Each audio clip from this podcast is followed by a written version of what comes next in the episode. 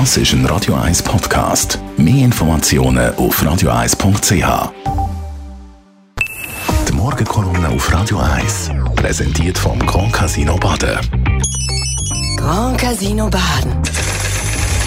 Baden im Glück. Einen schönen guten Morgen.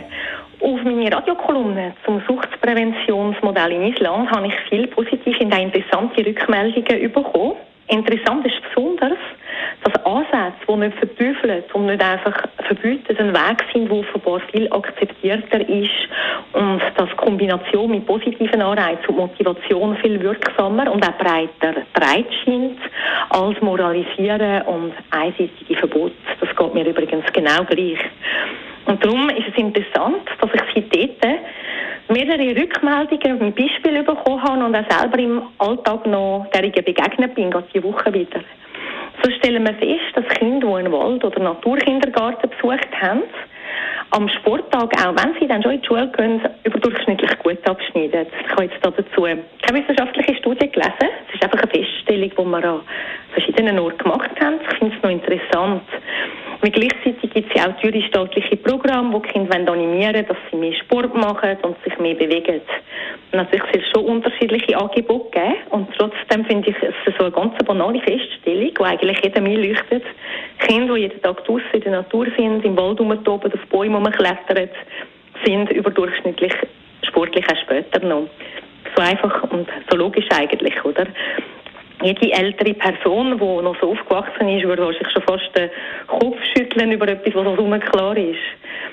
Und es ist auch klar, dass wenn man in der frühen Kindheit mit so Sachen anfängt, dass es dann mehr greift und nützt, als wenn man erst als Erwachsene anfängt. Wir wissen, dass sich das mit verschiedenen Sachen so verhalten, so zum Beispiel die ganze Frühförderungsbereich.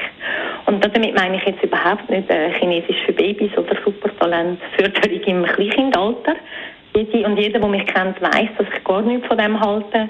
Und ich will sagen, das Gras wächst ja nicht schneller, wenn man dran zieht. Ich meine damit äh, für das Kind gute, sichere und anregende Umgebung, wo es sich kann gut entwickeln und entfalten, wo es mit anderen Kindern kann sein, verlässliche Erwachsene hat und wo mit dem geredet wird. Das wirkt sich auf die Sprachentwicklung aus und lässt sich später wirklich nur noch schwer korrigieren, weil es so prägend ist. Es ist auch entscheidend, ob einem Kind Bücher vorgelesen werden, ob viel mit dem Gerät und interagiert wird in den ersten Lebensjahren. Gleiche gilt auch für die Integration. Dort müssen wir den Fokus bei den Kindern, aber auch bei den Jugendlichen und Erwachsenen total auf eine frühe, schnelle Integration setzen bei denen, die bleiben und schauen, dass sie schnell die Sprache lernen. Das ist eben nicht immer der Fall und da geht wertvolle Zeit verloren. Und das Gleiche gilt auch bei unbegleiteten minderjährigen jugendlichen Flüchtlingen. Sie sind ja die verletzlichste von allen Gruppen, Kinder ohne Eltern in einem fremden Land. Sie verdienen uns einen ganz besonderen Schutz und mindestens im Kanton Zürich kann ich sagen, dass das nicht immer so stattfindet. Was lernen wir aus dem? Früh, schnell und entschlossen handeln sind eben nicht einfach Kosten, sondern Investitionen, die später viele Kosten für alle sparen.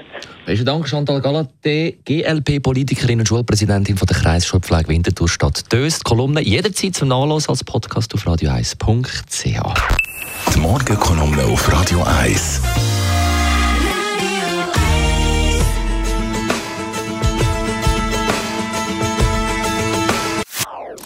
Das ist ein Radio 1 Podcast. Mehr Informationen auf radio1.ch.